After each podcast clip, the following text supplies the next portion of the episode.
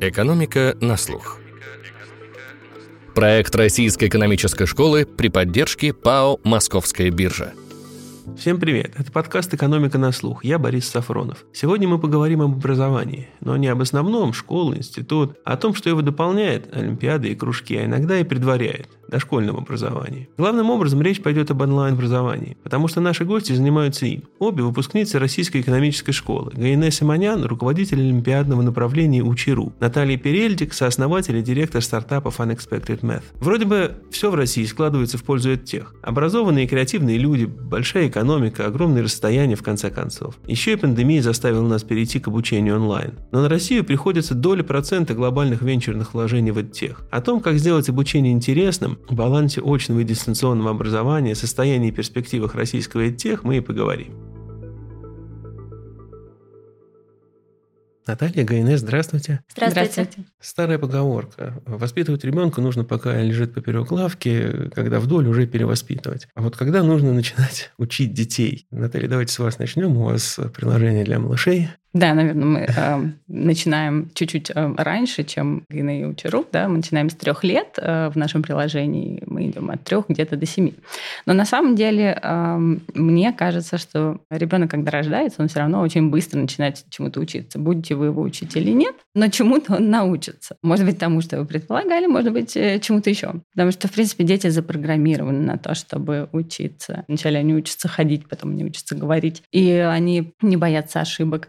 Поэтому учить, э, на мой взгляд, никогда не рано. Вопрос в том, как учить. Как сделать, э, чтобы это было интересно, а не какая-то, не знаю, рутина, повинность, чтобы это было в удовольствие? Да, вот в нашей возрастной категории, да, там, начиная двух-трех, безусловно, для детей там ведущая э, штука – это игра. Они сосуществуют в своих воображаемых мирах. И как-то отдельно брать и математику не встраивать вот в эти миры, в которых они живут, это очень странно. В конце концов, когда вы начинаете, ну, не знаю, вот нет таких вопросов у родителей, стоит ли детям читать книжки, и они точно не начинают это делать с букваря. Мы пытаемся их заинтересовать там какими-то мирами. Вот смотри, книжки, это целый новый мир. Бывает такое, бывает такое, что-то нравится, что-то не нравится. В идеале то же самое э, хотелось бы, чтобы происходило с математикой. А почему именно математика? Вот букварь, ну, понятно, каждый человек должен быть грамотным, уметь читать, писать и так далее. В принципе, наверное, без математики можно обойтись.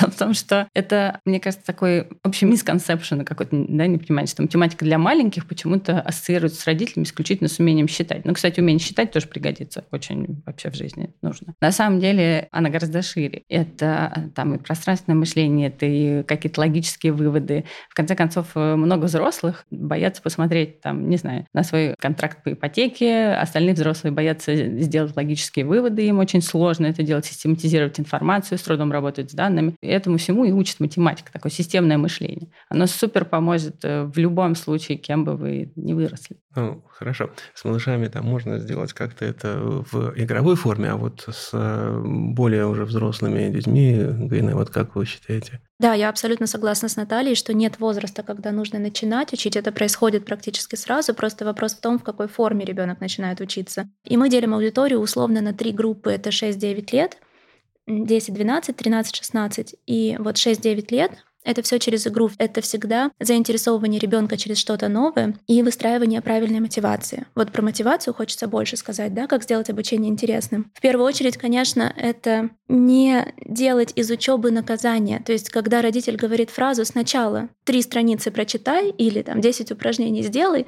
а потом можно поиграть. Для ребенка это переводится как учеба это горькая пилюля, которую нужно принять, прежде чем начнется настоящая жизнь, что-то хорошее, игра. Мы каждый год проводим большие исследования с родителями, учителями, детьми. И вот я помню одну маму, и она говорит, для нас не работают онлайн-сервисы. Ну, не работает для нас онлайн-образование, это все неэффективно. И выяснилось, что она своим детям запрещает все, где есть слово игра.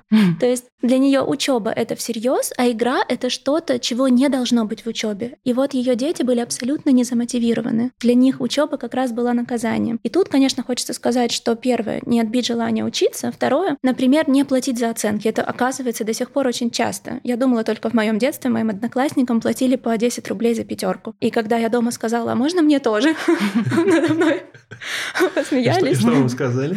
Нет, у меня родители далеки от такого подхода. Да, пришлось э, зарабатывать попозже и иначе. И вот не платить за оценки, потому что материальная мотивация смещает абсолютно желание учиться. Оценки ведь не цель, а индикатор. И тут на тему мотивации мне очень нравится теория о гибком мышлении, которая говорит о том, что хвалить ребенка нужно не за таланты, а за старания. Потому что если ты молодец, потому что ты старался, это значит, что любая неудача равно недостаточно старался. А если ты молодец, потому что ты от природы такой умный или талантливый, значит ничего с этим не сделать. Любая плохая оценка равно ты не талантливый. То есть под сомнение поставлены твои способности. Что в этом случае делать ребенку? Либо брать очень простые задачи, которые приведут к хорошим оценкам и не будут ставить под сомнение его репутацию талантливого и умного ребенка, либо не делать ничего просто, чтобы не было плохих оценок. И это, опять же, про то, про умение совершать ошибки, которое детям присуще изначально, а потом оно куда-то уходит появляется страх, я боюсь ошибаться, я не умный или что-нибудь такое. Хорошо, а чуть с более, вот, более взрослыми детьми? Да. Когда это уже перестает быть игрой и становится чем-то другим? Да, в принципе, про младший школьный возраст, чтобы получить адекватно работающий продукт для младшеклассников, есть несколько базовых простых вещей, которые а, формируют психологический портрет ребенка. Это понятный интерфейс, то есть яркие простые цвета, простые фигуры. Дети не различают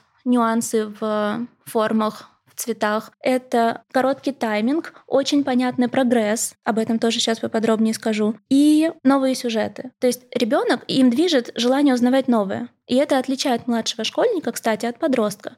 У подростков немножко отличается психологический портрет в том, что они начинают абстрактно мыслить. Да, кстати, ребенку не стоит говорить, представь, что у тебя есть три яблока. Не должны задачи так начинаться. Это уже абстрактное мышление. Ребенок, ему сложно с этим. И поэтому мы часто видим растерянного первоклассника, который не может представить, но у меня же нет трех яблок. И вот более старшие дети, с 10 лет примерно, у них появляется абстрактное мышление. Они начинают мыслить словами, а не образами.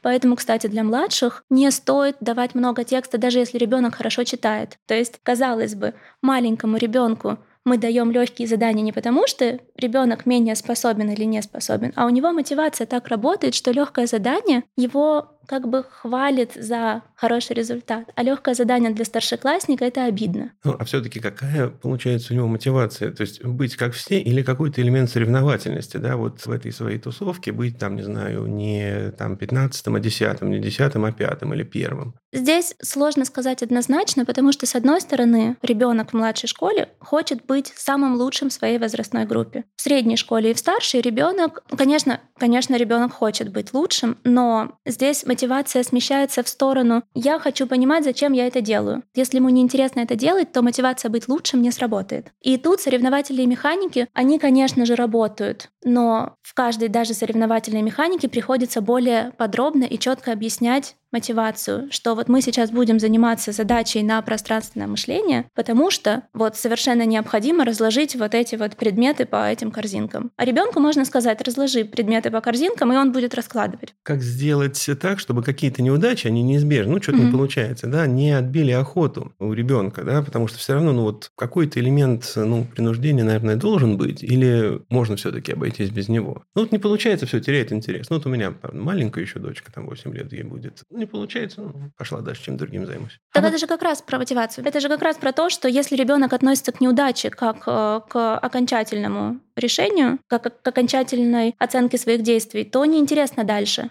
А если неудача это промежуточный итог, и можно еще чуть-чуть потрудиться, и все получится гораздо лучше, то тогда мы получаем ребенка, который замотивирован трудиться. Все не настолько прямо, я понимаю. Ну, вот на самом деле мы тоже много разговариваем с родителями, потому что родители супер важный, особенно в нашей возрастной категории, родители это супер важный человек. Очень важно, как родители относятся вообще к этим занятиям, к самой математике. Если он сам увлечен, вообще супер. Если он не увлечен, есть такие родители, которые терпеть не могут ее, хотя бы как-то нашел в себе силы спокойно к ней относиться, да.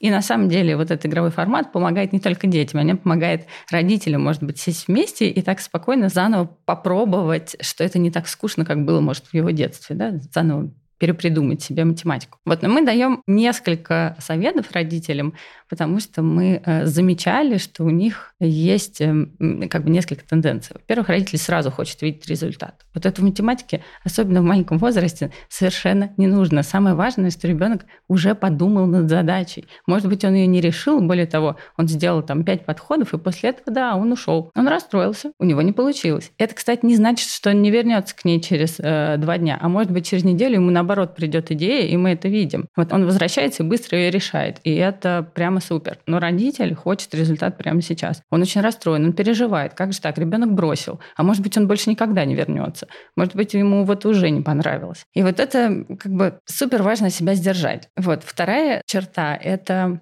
у ребенка классно получается, и хочется дать ему посложнее. Это тоже общее желание родителей. Давайте дадим посложнее. В конце концов, что происходит? Ребенку получается, получается, получается, вы обязательно найдете стенку, где он воткнется. И получается, что каждое занятие заканчивается тем, что он не может. И это не очень хорошая мотивация тоже. В общем, нужно вовремя остановиться. Вот ребенок что-то поделал, он эм, чем-то уже подумал, и слава богу, вы завтра еще там 15 минут вернетесь, может, послезавтра, может, через неделю. И зато это будет такое самостоятельное э, решение ребенка, и мотивация сохранится. Да. Потом, опять же, вот про игру. Для небольших детей все равно нужно, чтобы изучить новое, нужно много раз повторить одно и то же. То, что вы можете сделать, это, это повторение проводить в разных и разных мирах. Здесь Гарри Поттер, не знаю, Мандрагор считает, здесь еще что-то происходит. И это позволит ему одну и ту же задачу решать 15 раз с таким же интересом. Это, кстати, важно потому что в любом обучении да, есть некоторый элемент рутины, нужно там 10 раз да. что-то написать или 10 раз что-то посчитать. Безусловно, да. То есть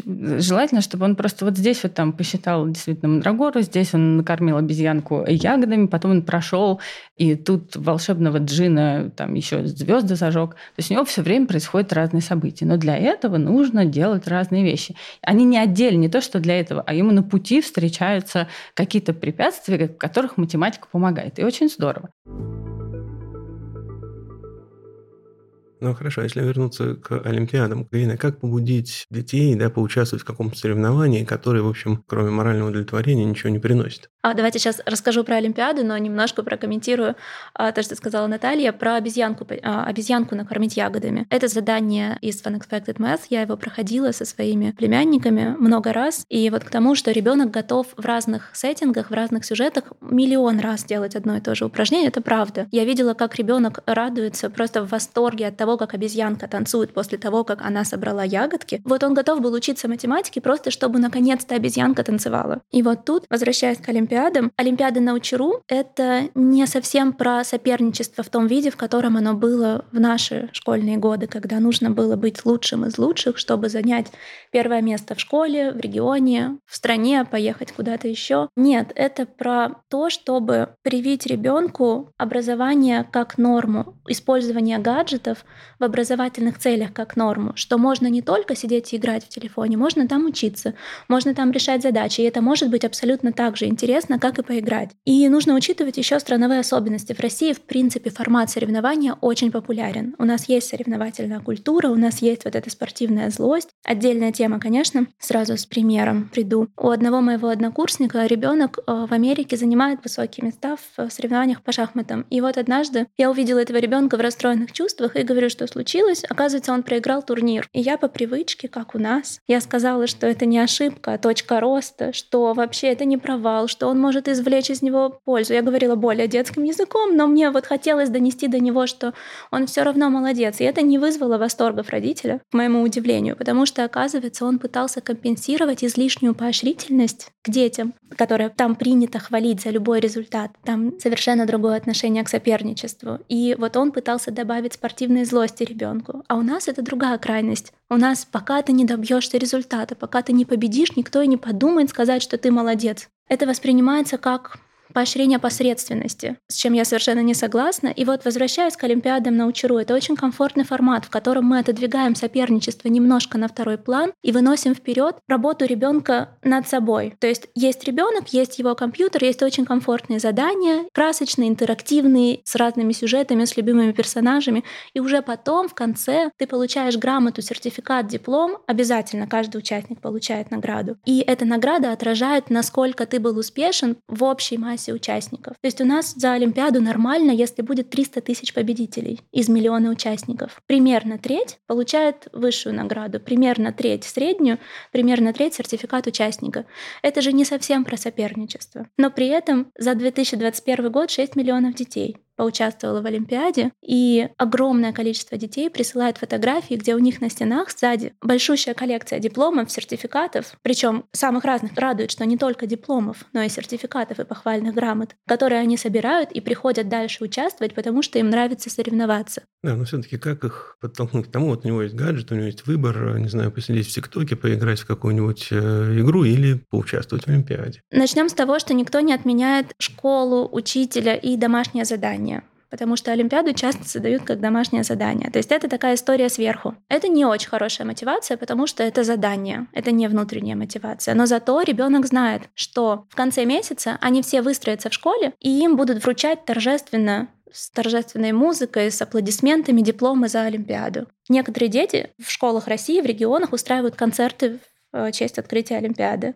Представьте, дети выходят, поют, у них сзади плакаты нарисованы с э, учирушным персонажем. Это инициатива детей или школы? Я думаю, что во многом это инициатива детей, потому что, судя по тому, какой поток творчества приходит нам в support, в Инстаграм, везде, где только можно, и как много организовывается фан-групп в соцсетях. Я думаю, что очень большая инициатива детей. И поэтому, когда ты знаешь, что у тебя в школе будет мероприятие, где все твои одноклассники участвуют, и все потом обсуждают результаты, и потом будет торжественное награждение, это классная мотивация для того, чтобы тоже пойти и поучаствовать. Хорошо, если все так здорово, почему не превратить школьные занятия вот в такую, ну не в игровую, конечно, но хотя бы с какими-то элементами игры? Или это почему-то не работает? Вот тут вот Гане очень здорово сказала, что когда дети становятся старше, им важно, чтобы математика, она была не отдельной наукой, она была к чему-то, зачем-то. Просто когда он маленький, вот эти сказочные миры так же хорошо работают, как настоящие. Когда это подросток, ему там 13-15, да, на самом деле ему супер интересно решать какие-то задания, очень приближенные к жизни. Да, в конце концов, вот сто лет назад распространение там какой-то болезни происходило вот по такому сценарию. Давайте каким-то образом придумаем модель, замоделируем, как можно предсказать, что будет дальше. Супер интересно. Сейчас все, все сядут, как будут решать. Есть еще много-много таких вещей. Это не игра как таковой. И мне кажется, что в 13-15, ну, возможно, и не нужно превращать эту игру. Зачем? Возможно, нужно давать интересные вопросы, на которые интересно отвечать. И на самом деле многие подростки супер интересуются тем, что происходит вокруг них в мире. Они пытаются найти свое место, чем они хотят заниматься, на какие вопросы они хотят отвечать. И вот эти же вопросы и нужно им выдавать, потому что в них есть большая математическая составляющая. То есть вот эта математика, она не игровая, но и вся жизнь у вас все-таки состоит не в игре. Но это довольно сложная задача. Особенно сложная задача, если мы думаем, как ее перенести в школу именно. То есть это там смена большая программы. Довольно часто это невозможно сделать часто. Да? Сменить программу — это большой-большой кост. Это у вас очень велика, скажем так, цена ошибки. Поэтому в эту сторону движение обязательно должно быть. Я вижу, что в других странах оно тоже идет, на самом деле, в эту сторону. Есть классные программы, но это не случится так, что вот через 10 лет у нас вся программа поменяется, да, и мы будем учиться совершенно по-другому. Не думаю, что так произойдет. Хотя бы переформулировать задачу, чтобы не бассейн наполнялся из трубы, что-то вытекало, а что-нибудь там вот это, придумать. Вот это я супер согласна, потому что мы до сих пор тополя сеем, которые вообще совершенно не ясны современным школьникам, да. Очень много времени там посвящается тому, чтобы считать в столбик. Знаете, у нас официально в компании запрещена сельскохозяйственная тема в заданиях. У нас тоже был такой случай, мы пробовали вводить маленькие мини-группы и как преподаватель преподаватель учит э, детей. Пробовали такой формат. Учили умножению и потом, естественно, разговаривали с родителями. Каждый, что они думают. Ну, дети маленькие, там 7 лет, э, часто родители сидят рядом. Вот. И мама рассказывает нам, говорит, вы знаете, такой бардак, дети вот э, как-то шумят, не знаю, громко разговаривают. Вот удивительно. Вот я смотрю, ну как это учат? Но, вы знаете, поразительно. Курс закончился, и ребенок действительно в школе свободно умножает там этот. Но я не понимаю, как это произошло, потому что сплошной бардак. И тут очень сложно, потому что это управляемый бардак, мы там долго его добивались. Ну, это известный феномен. Есть несколько занятий, в которых все разбираются, да, как тренировать сборную по футболу, как статьи писать, в частности, как учить детей. Поэтому это на самом деле это очень положительная оценка, мне кажется. Если они недовольны процессом, но довольны результатом. Да, но на самом деле процесс для родителей тоже очень важен, и их можно понять. То есть как бы обучение детей для них это очень важная такая отрасль, очень, очень страшно ошибиться. У них совершенно нету такого вот желания рисковать. Лучше, как уже проверено годами, как учатся все, может быть, это там будет чуть не так эффективно, мы точно знаем, что уже очень много детей обучились именно таким способом, и все хорошо. Да? Поэтому вот это очень сложно менять на самом деле. Давайте поговорим об онлайн и офлайн образовании. Вы обе специализируетесь на онлайн. Пандемия как бы сыграла вам на руку, бум онлайн-сервисов, вынужденное онлайн-образование. Насколько это было вынужденное явление, когда пандемия немного отступила, значит, люди ушли обратно? Или все-таки, значит, распробовали и стали гораздо больше пользоваться, они остались? Весной 2020 года мы выросли в несколько раз. Да, после этого был отток на несколько миллионов, и теперь у нас официально 8 миллионов активных пользователей. Это беспрецедентный рост, конечно же, но нужно понимать, что во время пандемии практически ни один сервис ни один сервис не был готов к тому, что будет происходить со школьным образованием. Сервисы не могли заменить школьное образование полностью, потому что изначально они и не ставили своей миссией замену школьного образования. Мы всегда были доп. образованием, и это, наверное, главная причина, почему этот бум вызвал негодование у людей. То есть они не получили того сервиса, которого ожидали. Вот тот хлеб, который вы покупали в магазине своими руками, и тот хлеб, который вам приходил как доставка, это один и тот же продукт. Это да. А в онлайн-образовании такого не произошло произошло. И поэтому, несмотря на то, что огромное количество людей, миллионы людей поняли, что так тоже можно учиться, что можно переложить кружки в онлайн, что можно не ходить к репетитору, все равно большая часть аудитории не осталась довольной. И вот главная ошибка примерки офлайн образования на онлайн — это то, что кажется, что вот сейчас я как учитель открою компьютер, прочитаю лекцию, закрою компьютер, на этом закончится онлайн-образование. На самом деле процессы должны быть абсолютно адаптированы. В онлайне абсолютно другой фокус внимания, другое восприятие. Должна быть организована обратная связь, процессы, методики. То есть все должно быть по-другому. Этого не произошло. А в чем вот эти отличия? Ну, то есть, казалось бы, действительно, я могу сидеть в аудитории, слушать лекцию, я могу слушать эту лекцию, глядя в монитор. В чем отличие? Что в методике нужно перестраивать? Что может, что не может онлайн-образование? Здесь, конечно, зависит еще от того, кто потребитель этого онлайн-образования. То есть, если мы говорим сейчас о детях или о взрослых, это совершенно разные вещи. Ребенок не способен полноценный рабочий день провести перед компьютером. Не каждый взрослый, если честно, способен. Посадить ребенка и заставить его слушать учителя, и при этом рядом с ним не будет одноклассника, и нельзя будет качаться на стуле вместе с одноклассником. И вообще это не школа, это не похоже на школу, потому что он не сменил обстановку, он никуда не пошел. Это все очень сложно. Плюс еще, учитывая то, что наша страна не готова готова была, например, нескольких детей одновременно посадить дома за несколько компьютеров, при том, что и родителям тоже нужно было работать, это все очень осложняло. Поэтому что именно не подходит, не было методик. И до сих пор, наверное, нет методик того, как правильно организовать процесс онлайн-обучения так, чтобы он был школьным, как сделать так, чтобы была полная обратная связь от учителя каждому ученику, чтобы был вот этот эффект присутствия, а не только эффект онлайн-лекции. Здесь много чему можно учиться. А как вам кажется вообще, насколько реально этого добиться, ну там со временем? Если смотреть на общее образование, оно практически вся индустрия, она офлайн. Этот текст занимает дай бог, 5% а, всей индустрии. Да? Безусловно, пандемия сделала такой э, глобальный толчок, глобальный шифт, его не откатить обратно абсолютно произошло сразу несколько вещей. Многие родители, которые даже не собирались знакомиться с новыми форматами, с ними познакомились. Им просто пришлось увидеть, что есть и плюсы, есть и минусы, безусловно. Можно иногда там не ехать далеко преподаватель, можно в конце концов ребенку выспаться иногда. Вот эту неделю он там ходил в школу, устал, а тут, глядишь, еще три дня онлайн провел. Потом многие преподаватели, которые даже не задумывались о том, чтобы переходить в онлайн хоть когда-либо, им пришлось перейти в онлайн. Теперь они там, и есть доступ к этим преподавателям, к этим методикам. Но чего нет, я согласна с Галиной, сейчас пока считайте, что этих все-таки ну, в таком зачаточном состоянии, да. Поэтому в основном то, что происходит, это переводятся уже известные наработки офлайна в онлайн. То есть плюсы онлайна, они не используются, а минусы дополнительные добавляются. Да? Ты можешь показать что-то дополнительное, увлечь детей, но сейчас этих инструментов нет. И получается, что как бы часто часто получается, онлайн это такое бледное подобие офлайна. Потому что одно дело в классе с живой аудиторией, на самом деле чувствовать внимание детей. И это очень сложно отследить в онлайне, держать то же самое внимание, да со своими плюсами, ехать никуда не надо, но все же. Ну и плюс, действительно, ребенок не может просто сидеть как перед компьютером, и он просто устает. На самом деле все равно есть много интересного и много новых механик, которые можно делать с помощью онлайна. Просто нужно еще их разработать, с ними работать, обточить, и на это потребуется время, безусловно. А вот взрослым полегче. Поэтому сейчас, например, взрослое профессиональное образование – это супер растущий рынок. Ну, то есть вот эти мечты о новой мобильности, вот редактор нашего подкаста Филипп э, с началом пандемии самоудалился, переехал из Москвы в Сочи, и вот уже сколько, полтора года там живет. Прекрасно работает, на качестве не сказывается. Два раза в год, когда очень надо, прилетает в Москву. Насколько, вам кажется, вот э, наличие детей, да, и вот эти вот э, значит, необходимость их образования,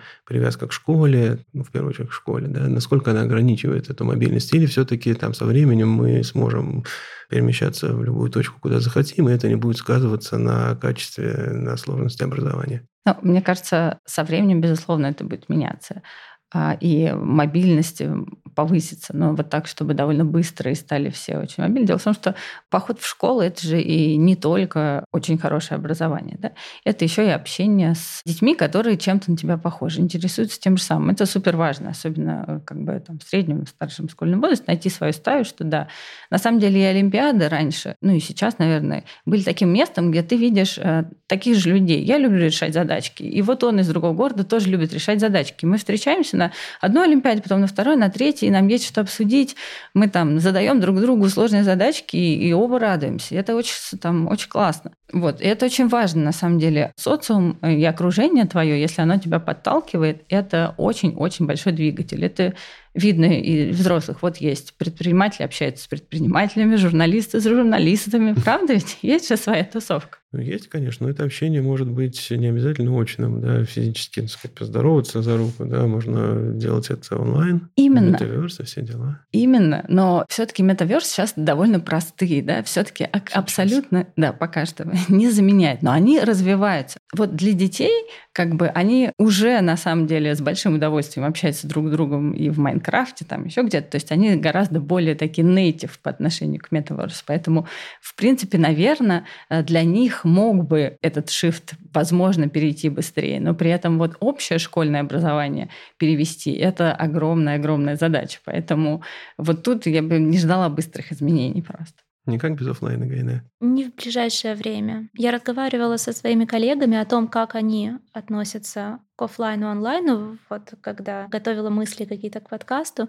И 99% коллег вспомнили негативный опыт с человеческим фактором, который делал обучение в университетах необъективным. И я была удивлена, потому что я этого, наверное, не замечала, не чувствовала, и мне казалось, что ценности передаются лично. Я, например, не представляю свое обучение в Рэш в онлайне. Как впитать вот эти ценности школы и нести потом их дальше по жизни. Я не только про Рэш, а вообще про какое-то образование в комьюнити близких тебе людей. Но вот есть другое мнение, что если бы мне все то же самое рассказывали в лекции, а потом в письменной форме спрашивали на экзамене, было бы гораздо лучше, потому что меня бы субъективно не оценивал преподаватель. И много-много аргументов подобных. Поэтому, да, с одной стороны, я не вижу полного перехода в онлайн в ближайшее время, как минимум, потому что это сложно. И плюс еще есть мое личное отношение к тому, что все-таки мы в гибридной системе будем существовать.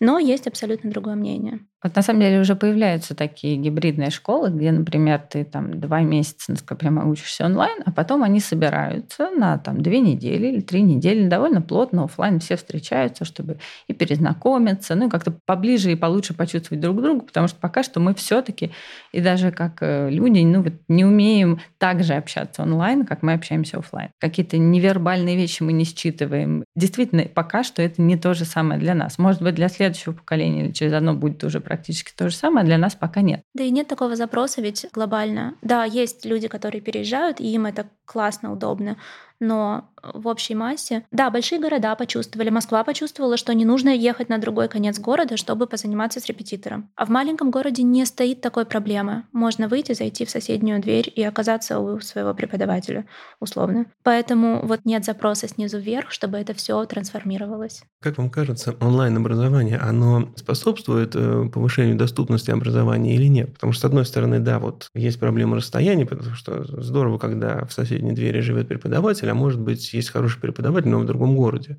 или вообще в столице. То есть э, все уравниваются, да, любой может воспользоваться там вашим приложением, Наталья, или ваш, ну, поучаствовать в ваших олимпиадах. Но, с другой стороны, да, нужно качество связи, нужен просто гаджет э, соответствующий, да, если несколько детей, то, может быть и несколько. Что в этом больше? Уравнение, выравнивание возможностей или, наоборот, э, дальнейшего расслоения? На мой взгляд, даже при наличии проблем с гаджетами, с необновленными операционными системами и всем остальным, все равно онлайн-образование — это огромные возможности, потому что действительно, находясь в крошечном городе без доступа к каким-то определенным преподавателям или школам, есть возможность получить те же самые ресурсы, тот же самый доступ, что и в Москве или в любой другой точке мира. Это огромный плюс. Я не готова спорить. Да, я на самом деле согласна с Гайне. Все-таки это дает много выбора и открывает много возможностей. Учиться у преподавателей совершенно да, из других городов, из других стран опять же, погружаться, не знаю, в среду английского через приложение какое-то, а не только разговаривая с носителем языка, что и очень дорого, и как бы и сложно, да. И плюс состоит в том, что каждый год все таки гаджеты становятся э, продвинутее и, соответственно, дешевле, да.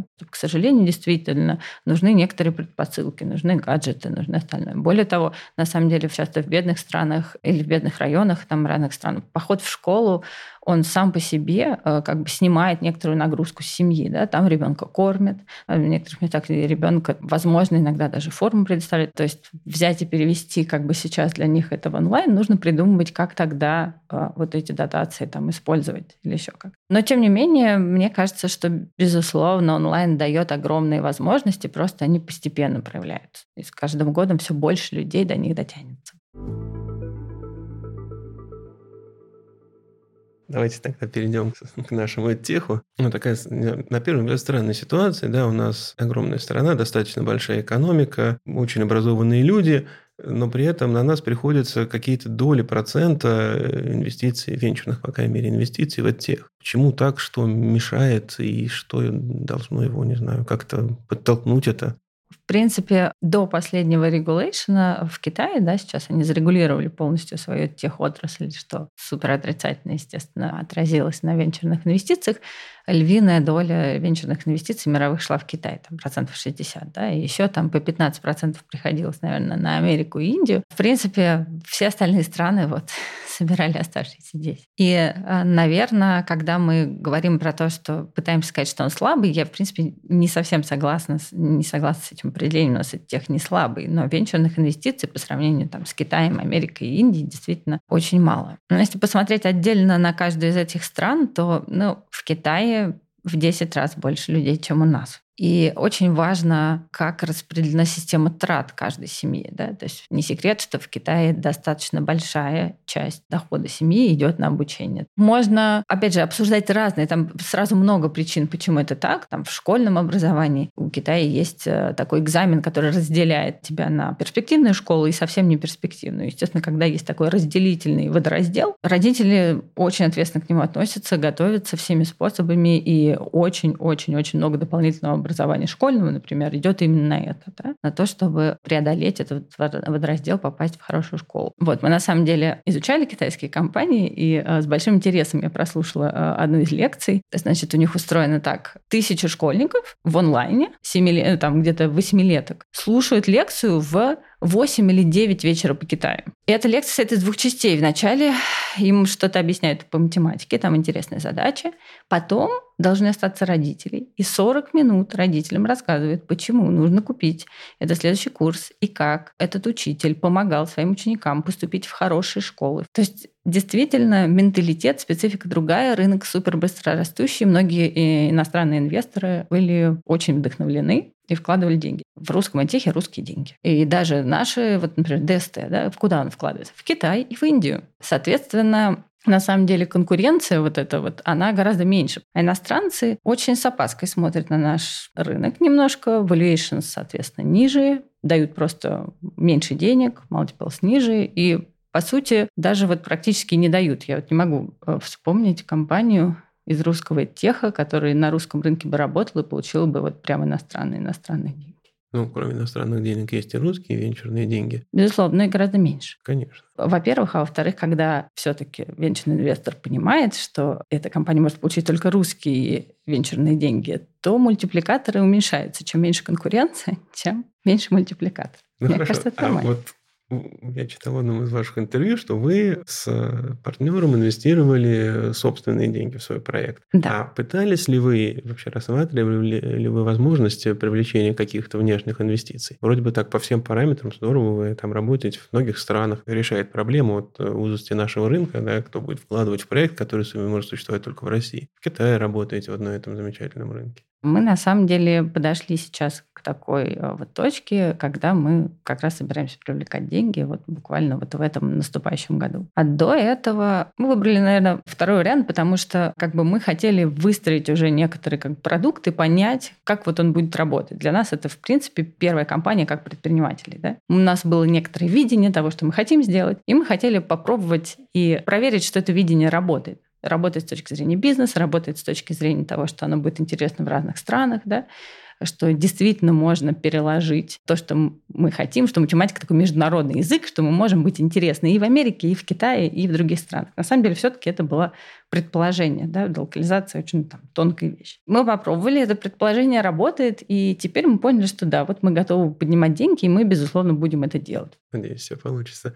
Галина, а вы как считаете вот, насчет инвестиций в тех? А, я тоже не согласна с тем, что у нас хилает тех. У нас очень хорошее проникновение технологий в образование. Единственная область все еще молодая. И да, действительно, инвестиции обходят нас стороной в силу разных причин геополитических и, в принципе, того, как у нас принято инвестировать. И согласна с тем, что мультипликаторы в России низкие. Просто так сложилось, что если бы та же самая компания Учру, если бы была в США, скорее всего, была бы единорогом. В России действительно нет от тех единорогов. Они есть в США, в Индии, в Канаде. У нас нет. Но при этом это не значит, что мы уступаем, например, в продукте. Любые передовые в этом смысле страны, если взять, нельзя сказать, что их продукт лучше, чем наш тех. Ту же Индию. Вот мы FunExpected изучали Китай, мы активны в Индии. Про Индию хочется поговорить поподробнее. Да.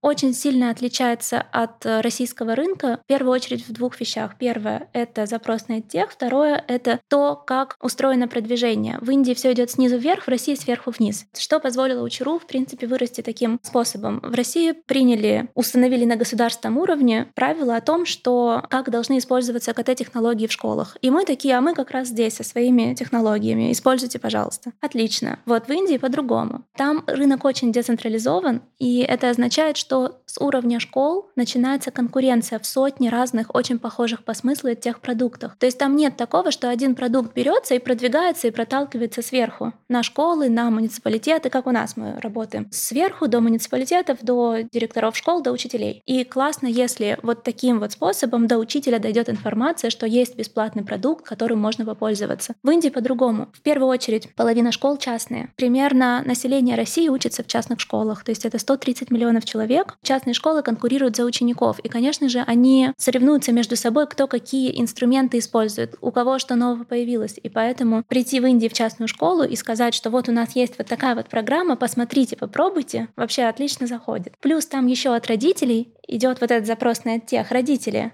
в 2020 году инициировали, сначала приходя к директорам, потом в муниципалитеты и так далее наверх, инициировали то, что было принято New Education Policy о том, что дополнительные навыки вводятся в школах как обязательно. Например, программирование. Туда же, ну, в эту полиси не входит, но туда же тайм-менеджмент, финансовая грамотность. Вот у нас такого нет, чтобы родители пришли и сказали, нам нужно, чтобы с самого детства наших детей учили финансовой грамотности, программированию и тайм-менеджменту. Давайте. У нас есть эти курсы, и мы сами рассказываем родителям, почему их нужно учить, почему это так важно. Но при этом интересно, что конкуренция идет в том, как ты обернешь продукт, в маркетинге. Никто не сделал революционного продукта, который в разы лучше остальных. Они делают плюс-минус одно и то же, просто по-разному упаковывают и очень агрессивно продают. Они очень дорого продают продукты, это примерно по 100 тысяч рублей, рупий, примерно одно и то же в год. Представляете, что индийские родители готовы платить 100 тысяч рупий в год это за то, чтобы... В рубли или в доллары это сколько? Ну, сколько? 100 тысяч рупий в долларах? Ну, примерно. Да. О, господи, теперь нужно математика Где-то заниматься. 1200. Да.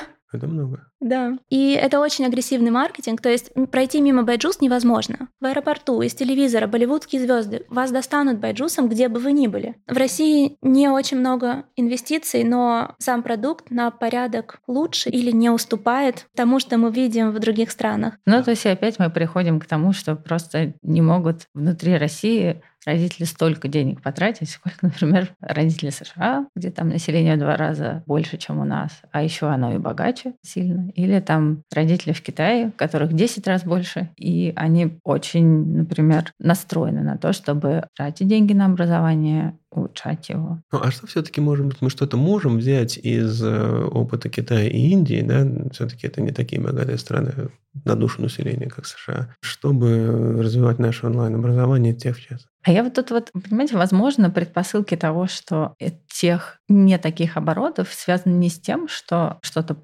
плохо, а наоборот, с тем, что часть у нас хорошо. Например, наше школьное образование традиционно было достаточно сильно. И меньше людей готовы дополнительно тратить деньги на то, чтобы еще получить дополнительное образование. Да?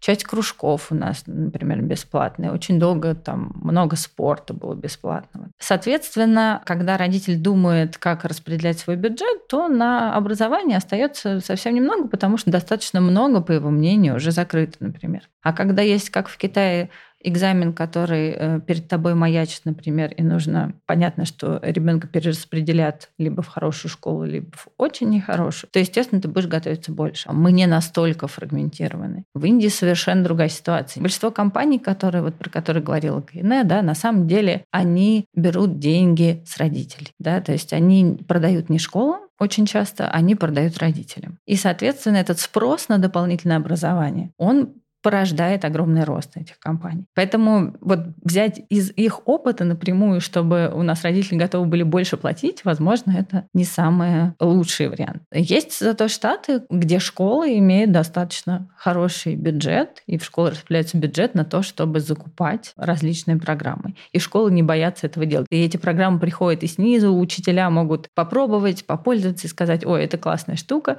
И в обратную сторону тоже дистрикт может посоветовать, смотрите, мы нашли классную классную вещь, можете попробовать. Опять же, там школа решает, пробуют они или нет. У нас же, насколько я понимаю, школы как-то опасаются. Нет в этой культуре, что школа закупила какую-то образовательную программу и э, пытается у себя ее внедрить. Вот, возможно, в эту сторону стоило бы подумать, чтобы школы могли э, как-то закупать, решать. Они формально, насколько я понимаю, могут, но фактически никто этого не делает. В каждой школе какой-то должен быть ответственный, который смотрит на различные программы, руководит этими закупками руководит установкой, обучением всех учителей, потому что это на самом деле большая штука. И в каждой американской школе такой человек есть. Из учителей же, то есть не отдельный какой-то человек. Вот это, возможно, интересный путь. Гейна, вы как думаете? Я тоже хотела сказать о том, что мне хотелось бы, чтобы мы не только ждали, когда нам скажут сверху, что использовать, что правильно, а что неправильно, чтобы не боялись пробовать, что вот этот продукт нам подходит, потому что вот мы видим результаты. Ну да, это упирается, наверное, вопрос контроля за расходованием бюджетных денег. Ну да, да, но на самом деле сейчас, насколько я понимаю, честно скажу, я немножко далека от этой темы. У меня есть дети в школе, но тем не менее. Потому что в Штатах это абсолютно естественно. Да? Каждая школа на самом деле что-то закупает. Поэтому для них это не выбор закупить или не закупить. Для них это выбор, какие э, инструменты мы будем использовать. И дальше там учителя могут на это повлиять. Ну, то есть могут повлиять в основном там учителя, могут повлиять э, совет из дистрикта, совершенно разные каналы и совершенно разные каналы, на самом деле разные компании э, штатовские используют для того, чтобы заходить в школы. Кто-то работает с дистриктами, кто-то работает с самими учителями, кто-то, наоборот, бесплатно предоставляет программу в школе. Такие большие ребята тоже есть. И BC Mouse, так огромная компания, начинала бесплатно, представляла и школам, и библиотекам. Давайте тогда в конце немножечко пофантазируем. Как вы видите детское образование лет, там, не знаю, через 15 или 20? Онлайн, офлайн, там вообще каким оно будет? Ну вот я супер все-таки, э, не знаю, поддерживаю гибридную модель. Все время в офлайне, мне кажется, это на самом деле сложновато детям. И сейчас уже есть огромное количество технологий, чтобы, казалось бы, разнообразить. То есть, может быть, не знаю, две недели э, в каком-то офлайне, потому что очень важно общение и со сверстниками, и на самом деле с увлеченными людьми. Это самое важное. Что лучше всего ты учишься, когда тебе рассказывает о чем-то увлеченный этим человек. Но увлеченных чем-то людей не так много, и уж тем более их еще меньше те, которые свою жизнь посвятили тому, чтобы рассказывать об этом кому-то. Поэтому очень здорово, что часть из них э, делают вот такие продукты, которые масштабируем. На самом деле они вкладывают туда то же самое увлечение, ту же самую свою любовь, которая у них есть к предмету. Но это не должно быть калькой урока в офлайне, что то же самое, но только я расскажу тебе по зуму. Все-таки вот так же, как быстро будет развиваться метаверс, так же параллельно, я думаю, с ним может немножко как бы развиваться новые форматы в том, как мы рассказываем, показываем. В конце концов, сейчас есть очень интересные э, стартапы, ты можешь дома там и химические опыты, да, там проводить и в дополненной реальности смотреть, как соединяются там эти молекулы, еще что-то делать. И вот такие вот форматы, мне кажется, они будут развиваться и улучшаться,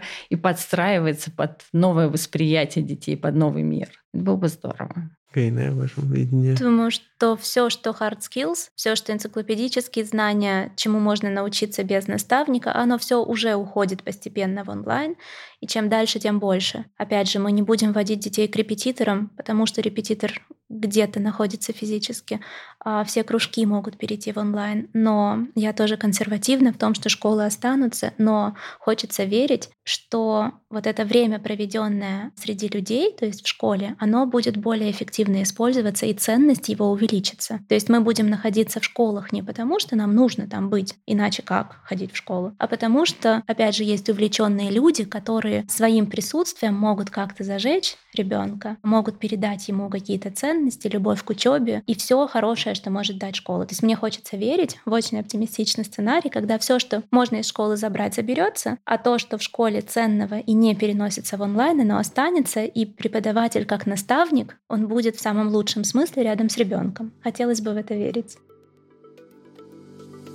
Ну что ж, кажется, это тот случай, когда слишком хорошо это в чем-то плохо. Высокое качество нашего школьного образования немного тормозит развитие российского тех. Но все же он совсем не такой хилый, как может показаться, если смотреть на размер венчурных инвестиций. Ничто не заменит живое общение, но дистанционное обучение будет развиваться, и со временем сложится баланс между онлайн и офлайн образованием. Главное – делать его интересным, учиться это здорово. Это был подкаст «Экономика на слух». Ищите нас во всех подкаст-плеерах, оставляйте комментарии и отзывы и рассказывайте о нас друзьям. С кратким содержанием всех выпусков вы можете ознакомиться на сайте guru.nes.ru, где вы также найдете множество материалов об экономике, финансах и образовании.